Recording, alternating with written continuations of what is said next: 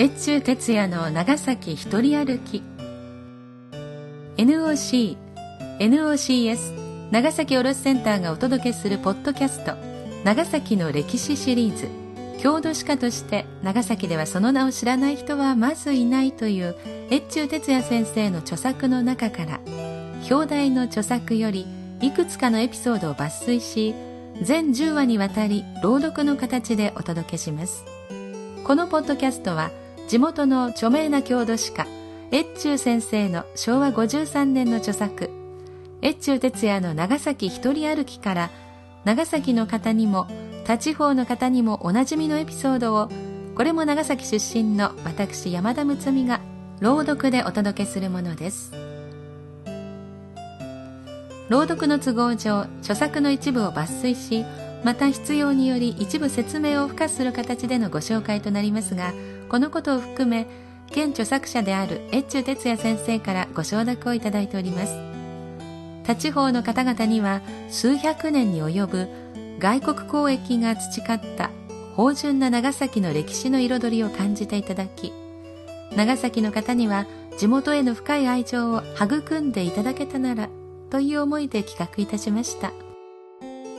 読み手は歌の種でありたい歌種の山田睦美です。最後までお付き合いください。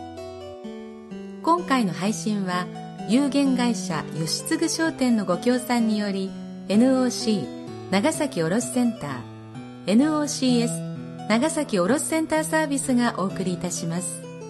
今回は表題の著書から第一章町の成り立ちからその8外町のことの中から浜町に関する部分を抜粋して朗読させていただきます。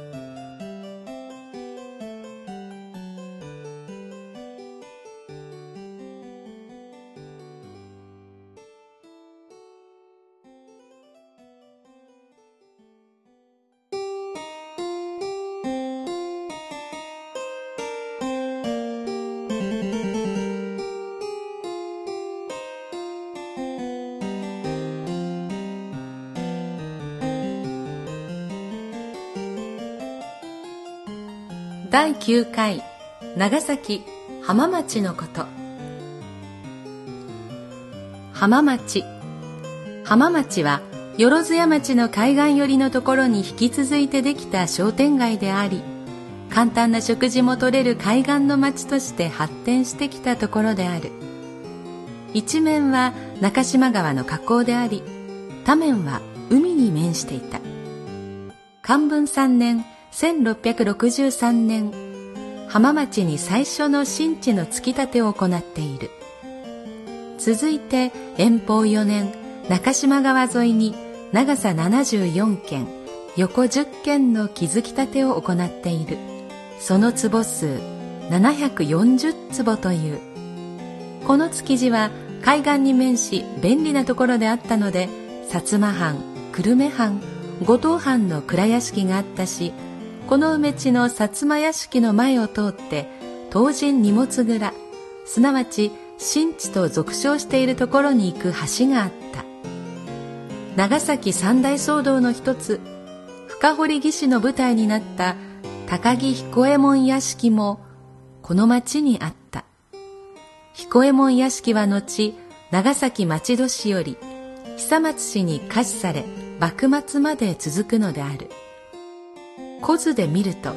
久松家は正面を中島川に向かい大橋と長久橋との間にあり西浜町本通りと長久橋の前より入り込んだ道との間にある現在の紀ノ国屋の辺りを正面とし裏はエストービまであった屋敷地であった。紀ノ国屋といえば高化年間紀州より出てきた栗岡仁助が始めた商家で幕末の長崎を代表する豪商の一人であった。画僧哲夫が栗岡市に招かれて上野彦馬撮影の写真が残っているがその写真の裏には慶応3年と書いてあった。哲夫は時に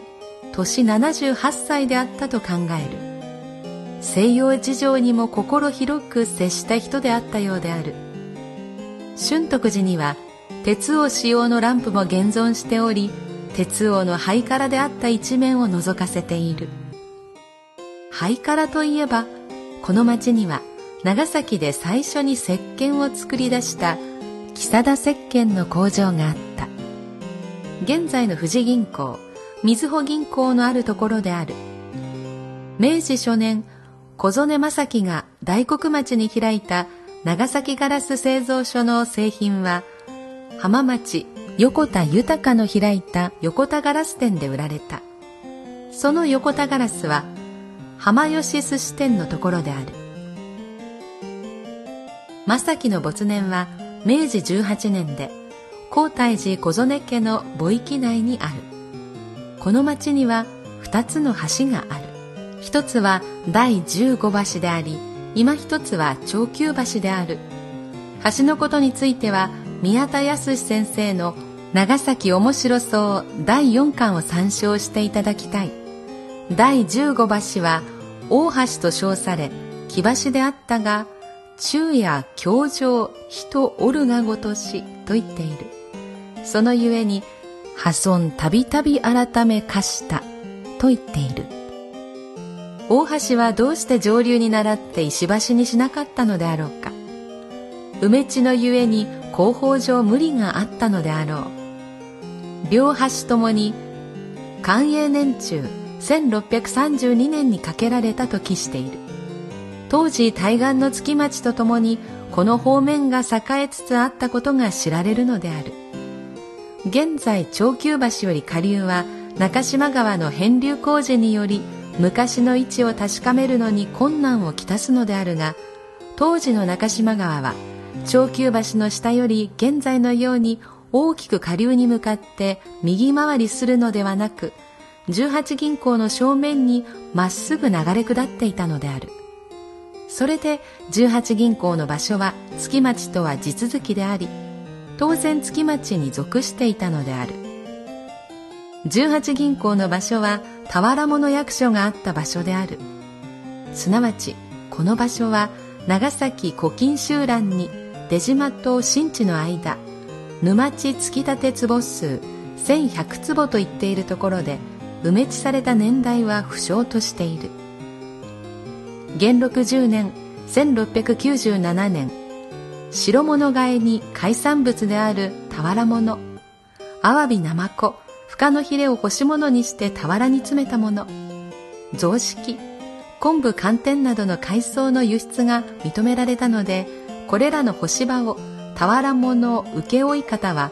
最初に西浜町に設けている。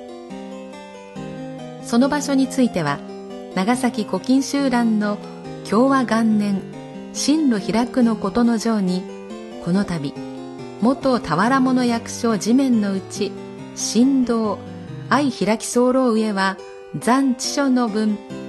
という記事がある。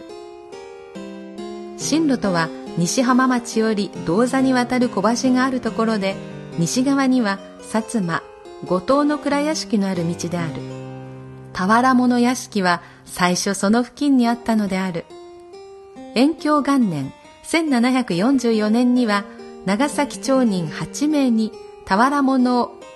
一手受け方が命ぜられたので俵物受け方役所を同西浜町の干場のうちに設けている。天明5年1785年この会所は俵物方役所と改称され完成12年1800年先に述べた月町梅地内の俵物役所に移転したのである。この屋敷地は明治になると国立18銀行敷地となり現在の18銀行となっている。18銀行のことについては松浦直春先生執筆の18銀行史に詳しく書いてある。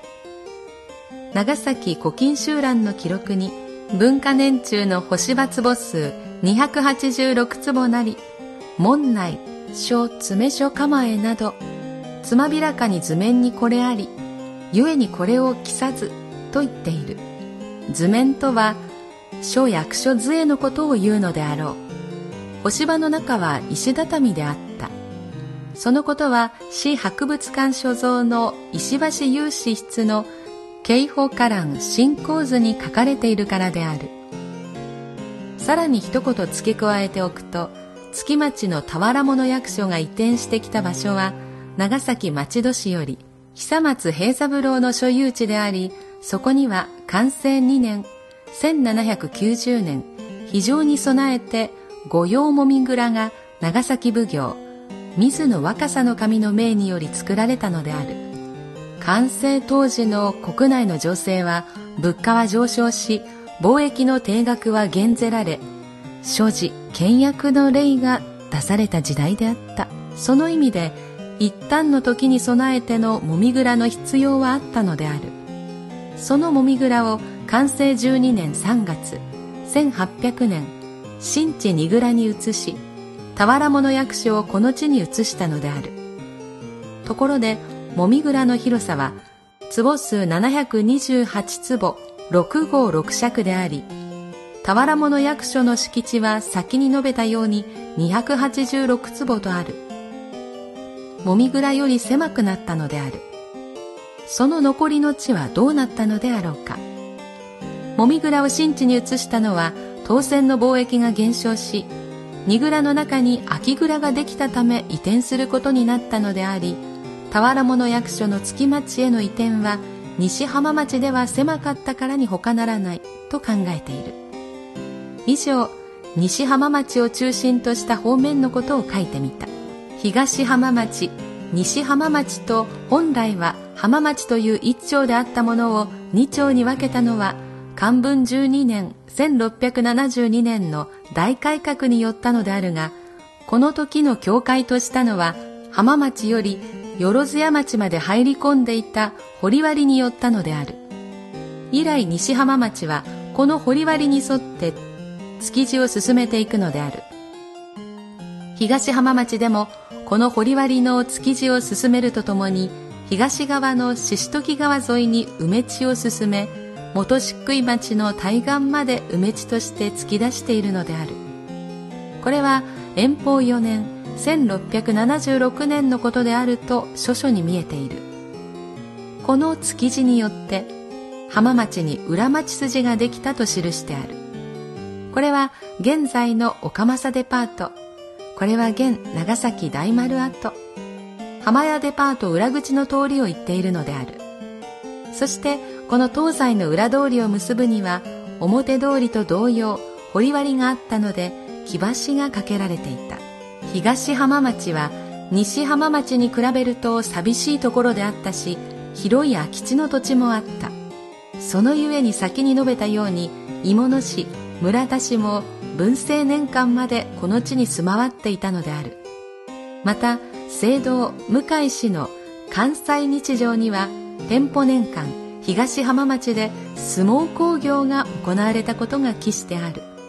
まだ工業のできるような空き地がこの町にはあったのである。長崎古今集団の築地の城には記してないが渡辺倉助先生の長崎町づくしに享保10年1725年東浜町築地に中道所が設けられた。このところは前年享保9年に石高平次が発起し当選変わり者としての道吹所を作るために浜町裏手の海中を埋築したのであった。これは元文3年1738年廃されたと記しておられる。このゆえにこの梅地を銅座跡と言ったのである。この銅座跡ではその後東神屋敷における日曜の違法船として漢方元年1741年より鉄線の鋳造が始まっているが5年後の延享2年6月には廃されている。その後この土地には人家も建っていたのであるが町名は付けられず銅座跡または銅座と呼ばれていた。銅座町と称されるようになったのは明治元年7月からであり初めは東銅座町西銅座町と名付けられていたが同年10月合して現在のような銅座町となっている。銅座町には町内の大使堂があった。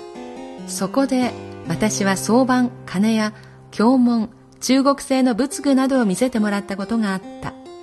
町内にはまたシーボルトの愛人楠本滝稲の住居もあった。そして大正年間の長崎文化を代表して活躍した永見徳太郎もこの町の住人であった。永見氏の家には竹久夢二も芥川龍之介も菊池寛など大正の文化人たちが多く訪れた家なのである。永見は訪問者の芳名録を作ってその秘帳と名付けていた。永見氏の失踪後その秘帳は上野初太郎氏に譲られたが今では岩永関義の手元で大事に保管していただいているし永見氏が当時の文化人と文通した書簡集4集は戦後永見氏自らの手によって私立博物館に寄贈されている。永見氏はブラジルの名誉領事を拝命するという一時期があったので銅座の永見氏の自宅にはブラジルの国旗が返本としてはためいていたこともあった。ここで私は俗にカマス町と呼ばれている通りに注目したい。この通りは現在西浜町より西古川町にかけて中島川沿いにある道の裏道になっている。私はこの通りこそ対岸の町の発展を考える上に重要な道であると考えている。すなわち中島川対岸に初期に開かれた町は中島川沿いにあった通りとこの蒲須町の範囲であったと考えているからである。この蒲須町は中島川沿いに初期に開かれた町並みの裏通りとして作られた道路でありこの蒲須町に貫かれている範囲が対岸における初期の町並みと考えているからである。すなわち西古川町の川端より西浜町大橋今の鉄橋までの間が対岸初期の町と考えるのである。蒲須町という俗称は中通りが整備された江戸時代中期以降に誰かが洒落てつけた名前であろう。蒲須を連想させる町の作りという意味でこの異名をつけたのであろう。ちなみに蒲須とは藁を二つ折りにして作った袋のことである。